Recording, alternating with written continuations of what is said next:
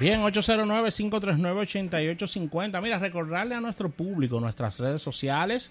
Si quieres moverte a Facebook, está nuestro fanpage Sí. de Facebook. Sencillamente colocas almuerzo de negocios, es abierta y ahí le das like y eres parte de nuestra familia. Tenemos Twitter, almuerzo negocio y nuestro Instagram, almuerzo de negocios. Así que recibimos a Eriden Estrella que ha recibido varias llamadas de China con todos estos líos que está ocurriendo entre China y los Estados Unidos. Voy a recibir así, mira, el Banco Central anunció que el índice de precios al consumidor de abril registró una variación del 0.53%. Eso es lo que normalmente la gente le dice inflación, ¿no? Correcto. El índice de precios al consumidor. Controladísima. Es decir que, claro, si, si acumulamos la de los primeros cuatro meses de este año es de un 1.39%. Más controlada así no puede estar. Mira, yo veo que realmente el Banco Central está cumpliendo con sus metas de inflación como yo creo que ningún otro banco central en el mundo lo está haciendo.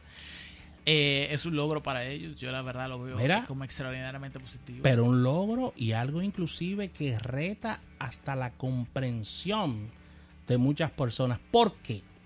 Porque uno de los insumos más importantes en el tema de inflación y de precios finales de los productos son los combustibles. Y los combustibles han aumentado de enero a la fecha 40 pesos.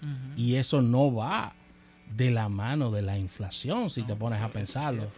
Pero la No soy economista, que, pero viéndolo desde fuera, creo que por ahí. eh, yo lo veo como algo sumamente positivo. Sí. Estamos hablando de la de la estabilidad cambiaria también de la República Dominicana, que está es. eh, sumamente bien. Yo la verdad que a mí me había alarmado mucho cuando pasó de, de los 49 a los 50, pero yo creo que se ha quedado ahí entre Creo que eso fue una, 50. sin- una sincerización. fue el- eso. yo creo que sí.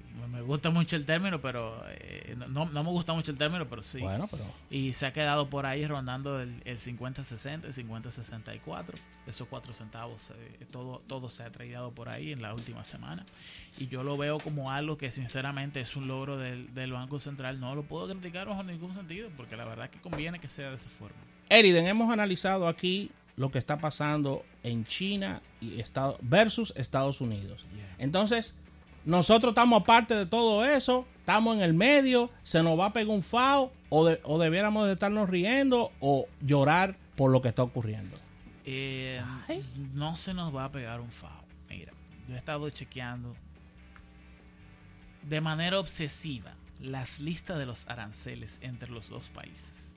Y la verdad es que es cierto que nosotros no producimos todo lo que ellos están eh, fundamentalmente eh, poniéndole eh, eh, arancel entre uno y otro. Sobre todo cuando están hablando de tecnología. Sin embargo, señores, que le pongan eh, 15, 20 y 25% de arancel en China a las frutas que Estados Unidos le vende a China, nos conviene a nosotros. Porque en esencia, todo lo que tiene que ver con guineo, ajimorrón, eh, diversos tipos de víveres, eh, literalmente naranjas dulces, naranjas agrias y los derivados de estas frutas, China entonces va a tener que buscarse otros países en el mundo Claro. comprárselo. Y sobre todo la soya. Y sobre todo, nosotros no producimos soya, pero sí producimos los cortes de carne de cerdo que sí producen, que sí consumen los chinos, pero no, que, que no producen la totalidad de todo lo que consumen. Y entonces, yo soy un abanderado de que ahora lo que hay que hacer es la tarea. Claro. Señores, un solo pequeño productor de carne de cerdo en Estados Unidos tiene 60 mil cabezas. Y ahora mismo los chinos salieron al mundo a comprar todo el cerdo que puedan, porque ya el mayor productor de cerdo del mundo no les puede vender a precios competitivos. Y los chinos son unos genios. Yo la verdad que estoy sorprendido de la... O sea, el, que dice, le vamos a poner aranceles estadounidenses, eh, nosotros chinos le vamos a poner esta, aranceles a este y este y este producto estadounidense. Es en la base electoral de Donald Trump que se les está colocando. Lo está haciendo sumamente bien. Y, y, y la verdad es que toda esta situación lo que hace es que le conviene a la República Dominicana y a Latinoamérica con sus insumos agrícolas. Yo la verdad que ahora lo que falta es el emprendurismo. La parte de hacer la tarea. ¿Te acuerdas una vez cómo habló el, el, embajador canadiense en la República Dominicana de las relaciones comerciales que tenemos con ellos, de que aprovechar claro. ciertos tratados de libre comercio que tenemos con ellos y de que nosotros necesitamos esto y esto y esto y este renglón, este rubro que ustedes producen. Es hacer exactamente lo mismo aprovechando el reconocimiento y legitimación de las relaciones eh, eh, diplomáticas que ha empezado la República Dominicana con China, que han sido sumamente favorables. Yo creo que a nadie los han tratado como nos han tratado los chinos a nosotros. Es verdad. Es la, no, de verdad. O sea, países eh, muy importantes no han tenido el trato preferencial que hemos tenido nos, nosotros y definitivamente sí. Yo creo que es un muy, un muy buen problema que tú tienes 10 furgones de guineo, de banano, ¿no? Y viene el chino y te dice, sí, pero yo necesito 50 para los próximos Sí, meses". hombre. Están muy buenos los 10. Ponme 100 más. Exactamente. Entonces, Sí. así sí. Claro. Y lo que, lo que hace falta es que se pongan las pilas. Que se pongan las pilas, que se Y pongan las sentarse y hacer planes a largo plazo, porque está claro que si tú puedes producir 10 contenedores de guineo hoy, tú no puedes producir 100 el mes que viene.